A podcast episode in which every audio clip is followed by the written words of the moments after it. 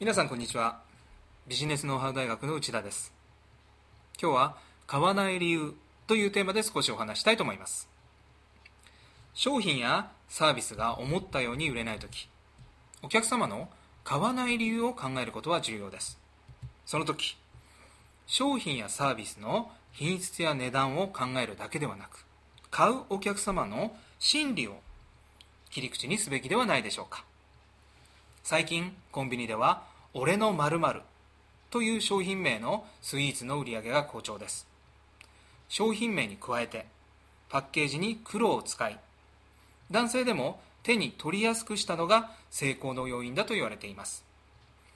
美味しく安いスイーツを作ろうという発想だけではこんなアイデアはまず生まれません。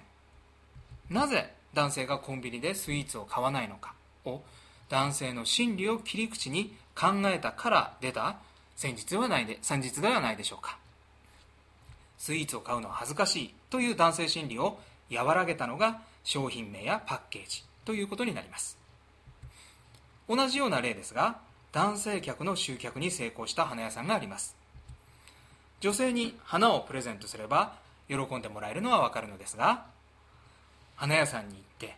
花束を作ってもらっている間女性ばかりの店内で待っているのはなんとなく気まずい。またできた花束を持ち歩くのは恥ずかしい。こんな心理にこの花屋さんは注目し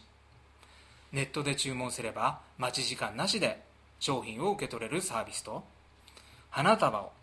周りの人から花束だとはわからない放送をすることを始めたのです。結果として値段も品質も変えずに男性客の集客に成功したのです。あなたのビジネスでもお客様が買わない理由は値段や品質だけでしょうか。ぜひ心理を切り口に突破口を見つけてください。今回はここまでです。